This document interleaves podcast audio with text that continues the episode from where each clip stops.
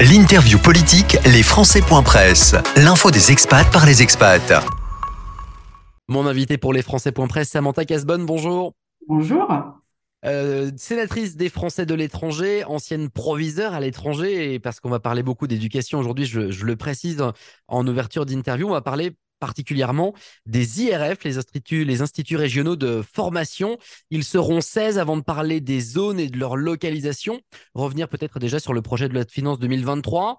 On les voyait pas forcément venir euh, dedans et puis finalement sur le fil ils ont été ajoutés à ce euh, projet de loi de finances 2023. Ils vont donc euh, voir le jour. On va détailler tout ça avec vous parce que c'est votre proposition de loi. On imagine d'ailleurs déjà Samantha Casbonne que vous félicitiez qu'on y arrive. Oui, alors évidemment, puisque nous savons à quel point la formation est au cœur euh, des enjeux du, développement du réseau. Euh, je ne fais pas un déplacement à travers le monde sans qu'on me parle de cette formation, qu'elle soit euh, continue ou initiale. Il était donc primordial que nous ayons désormais une nouvelle entité pour pouvoir répondre à toutes les attentes du terrain, qu'elles soient de la part des opérateurs, évidemment des enseignants, mais aussi et particulièrement des parents.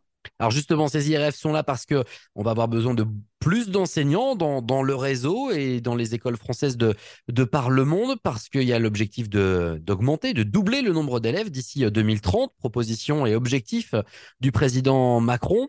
Euh, c'est l'une des nécessités de créer ces, IRF.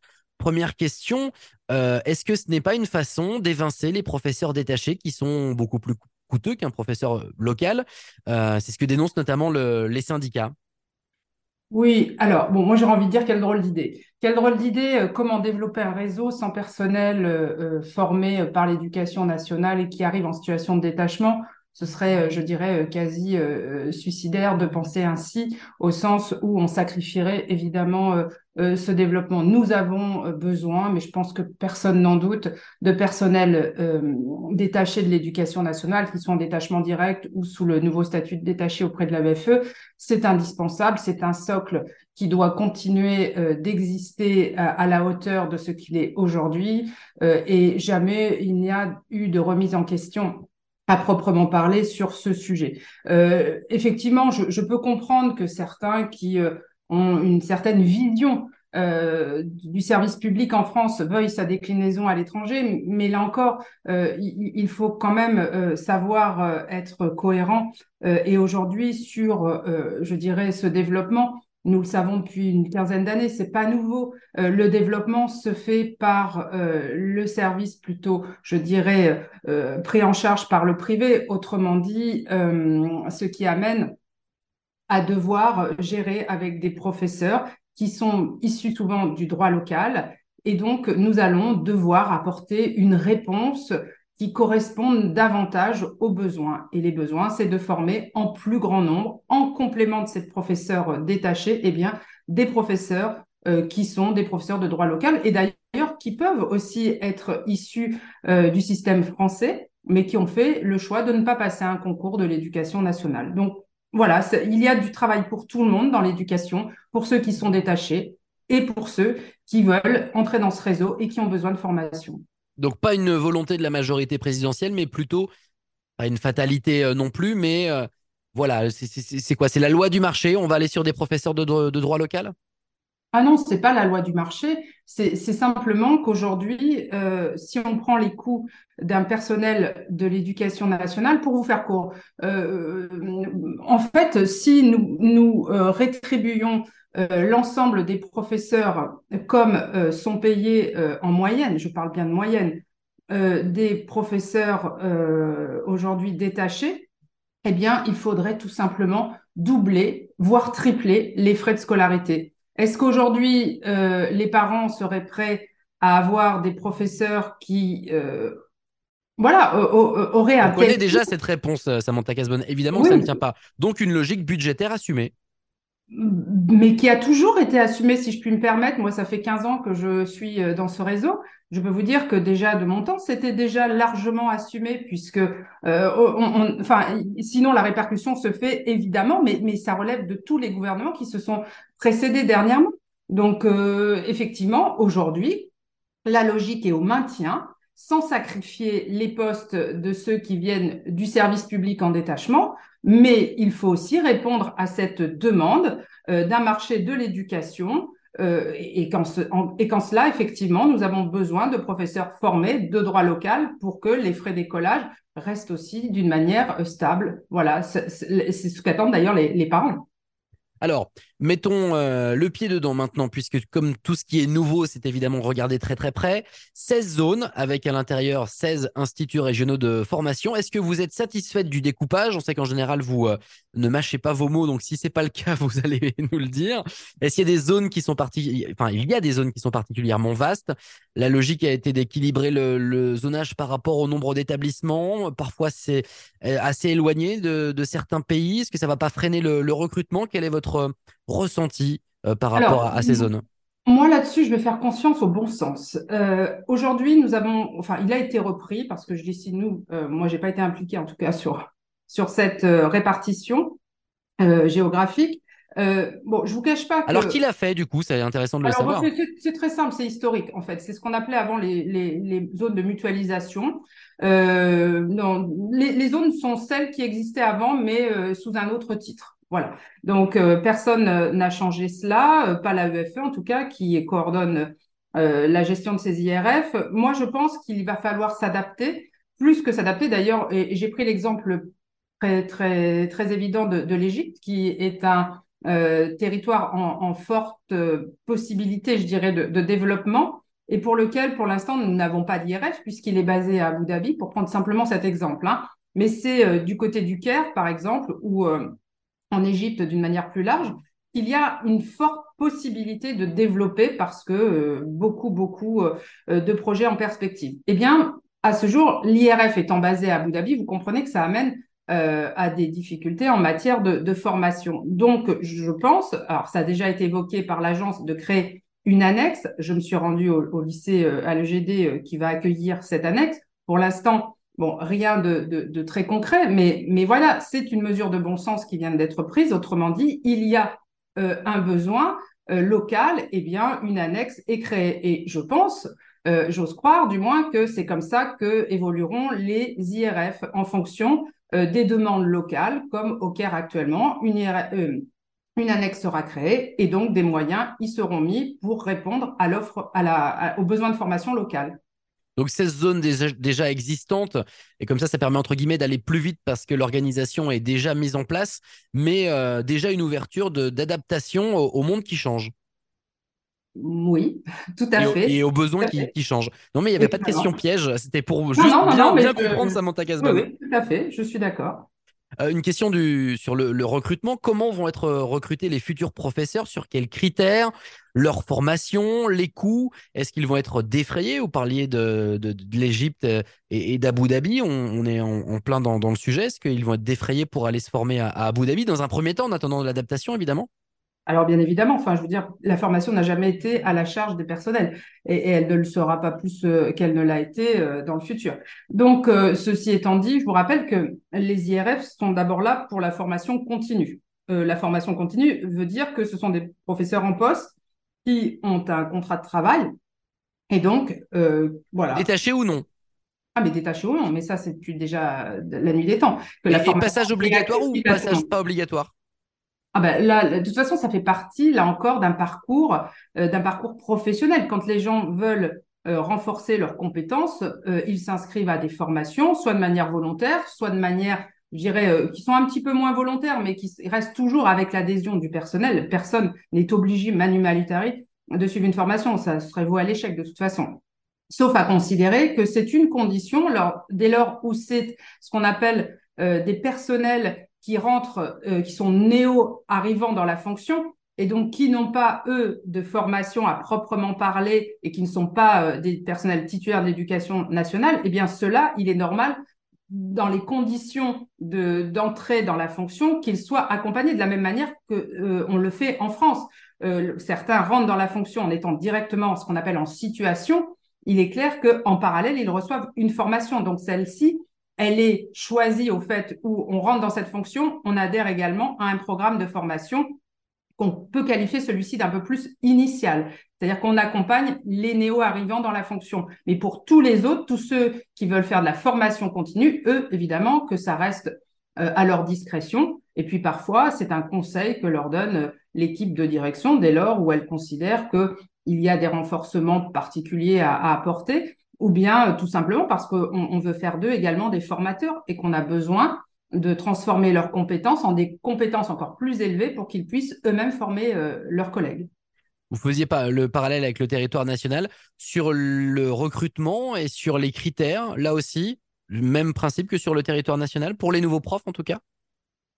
Euh, je ne sais pas ce que vous appelez critères parce que, euh, en fait, euh, diplômé, pas diplômé, ah, motivation, diplômé, entretien. Pas diplômé, aujourd'hui et, depuis toujours, on y entre avec l'une de, de, ces conditions. On peut être diplômé d'un niveau universitaire qui ne vous a pas permis, puisque vous êtes dans un autre pays, d'avoir, je dirais, les attendus en matière de formation pédagogique à la française. Donc, vous suivez une formation ad hoc. Et puis, parfois, vous, vous pouvez aussi avoir des personnels de l'éducation nationale qui veulent renforcer leurs compétences linguistiques ou dans des disciplines qu'ils n'enseignaient pas avant, par exemple, et qui, euh, et qui s'engagent vers des formations ou euh, des compléments euh, euh, disciplinaires qu'ils n'avaient pas. Donc, ces offres de formation, elles sont totalement dans l'offre, en tout cas similaire à ce qu'on trouve en France, et adressées au même personnel. Vous avez en France ou à l'étranger des personnels, ce qu'on appelle des contractuels, et d'autres qui sont issus d'un concours, autrement dit, des personnels titulaires.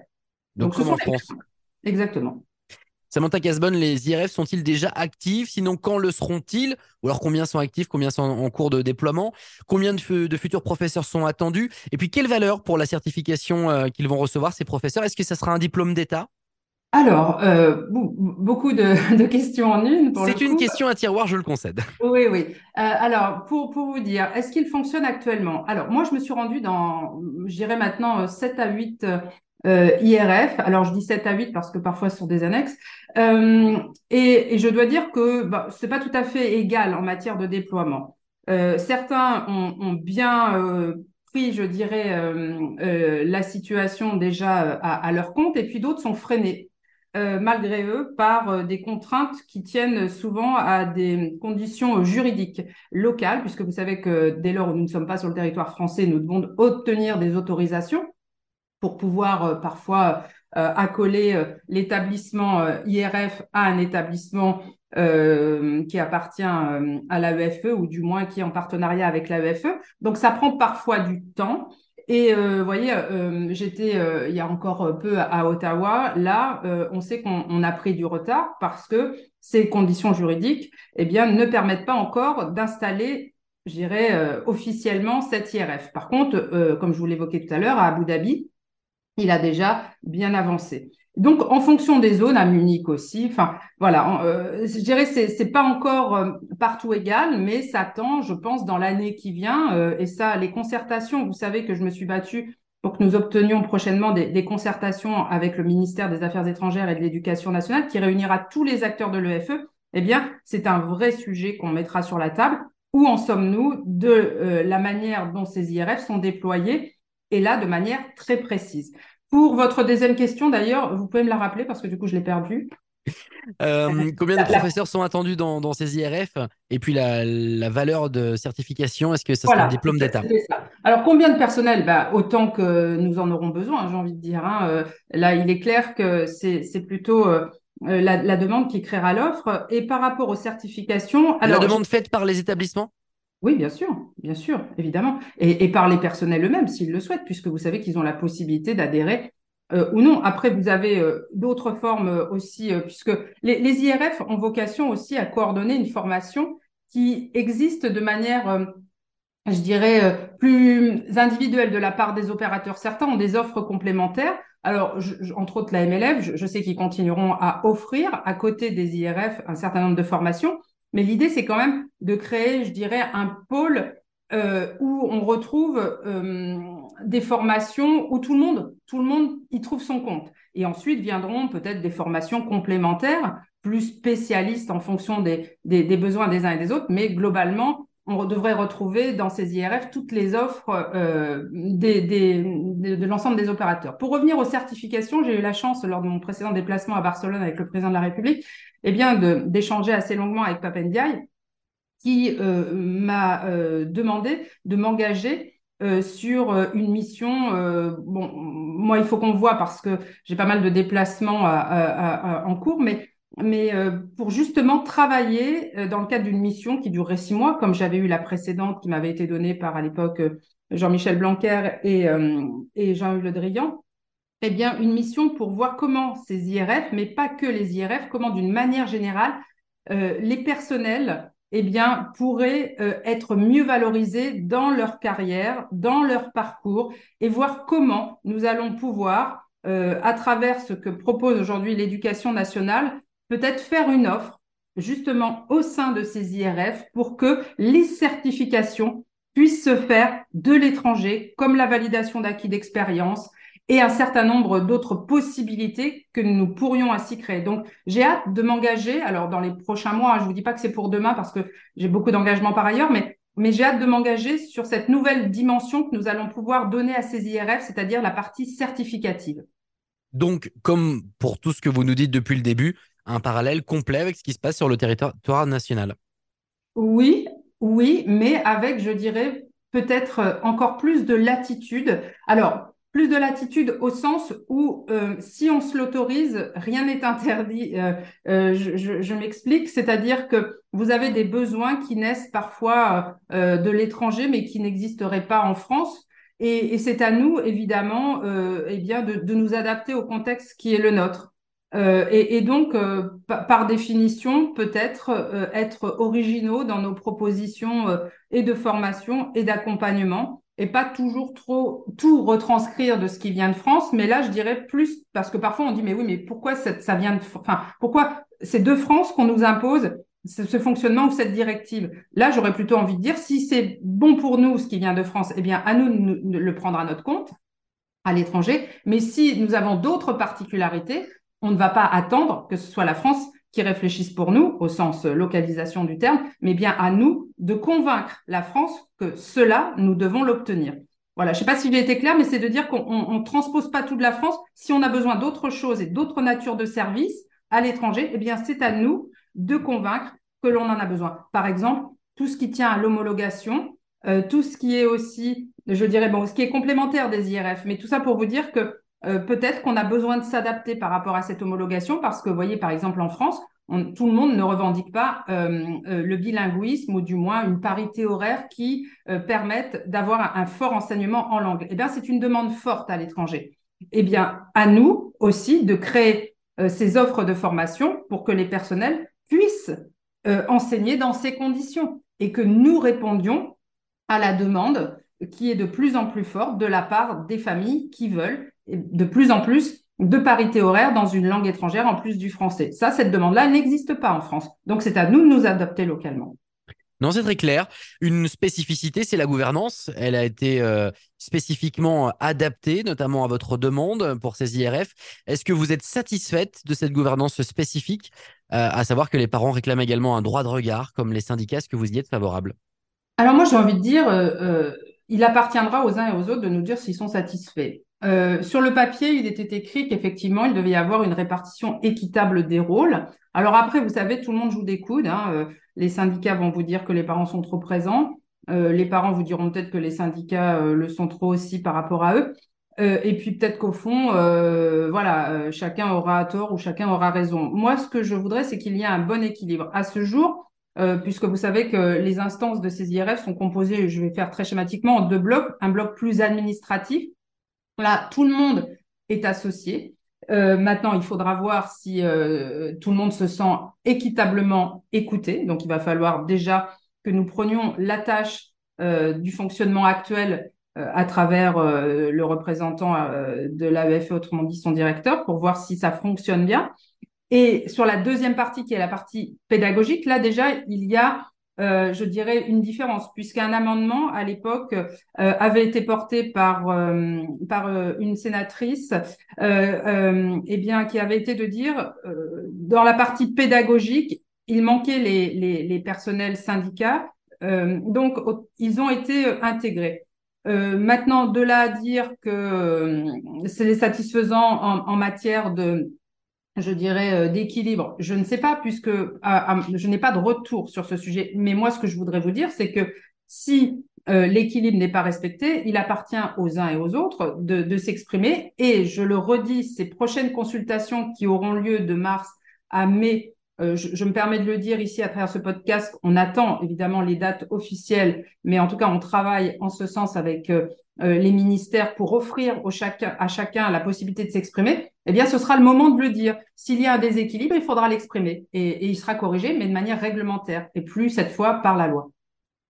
C'est votre euh, projet de loi. Vous allez donc forcément nous faire part de votre satisfaction. Mais est-ce que c'est enfin la bonne solution pour en finir avec la pénurie de professeurs dans le réseau AEFE alors, attendez, c'est pas parce que c'est ma proposition de loi que je vais vous dire que je suis euh, totalement satisfaite. Non, enfin, et vous avez eu la gentillesse de rappeler que j'avais une certaine, euh, comment dire, liberté d'expression dans, dans, mes propos. Ah oui, ça aussi. je continuerai à l'avoir en vous disant que à ce jour, euh, je, ne vous dirai pas que je n'en suis pas, euh, pas satisfaite de la même manière que je vous dirais que j'en suis satisfaite pour une simple et bonne raison, c'est que tous ne fonctionnent pas comme ils devraient à ce jour fonctionner pour des bonnes raisons que l'on euh, m'invoque, à savoir des problèmes juridiques. Donc le jour où ça fonctionnera totalement, vous pourrez me réinterviewer et ça va être assez rapide puisque normalement dans, six mois, un an, et je vous dirai si effectivement il me semble que cela va dans le sens que nous l'avons pensé.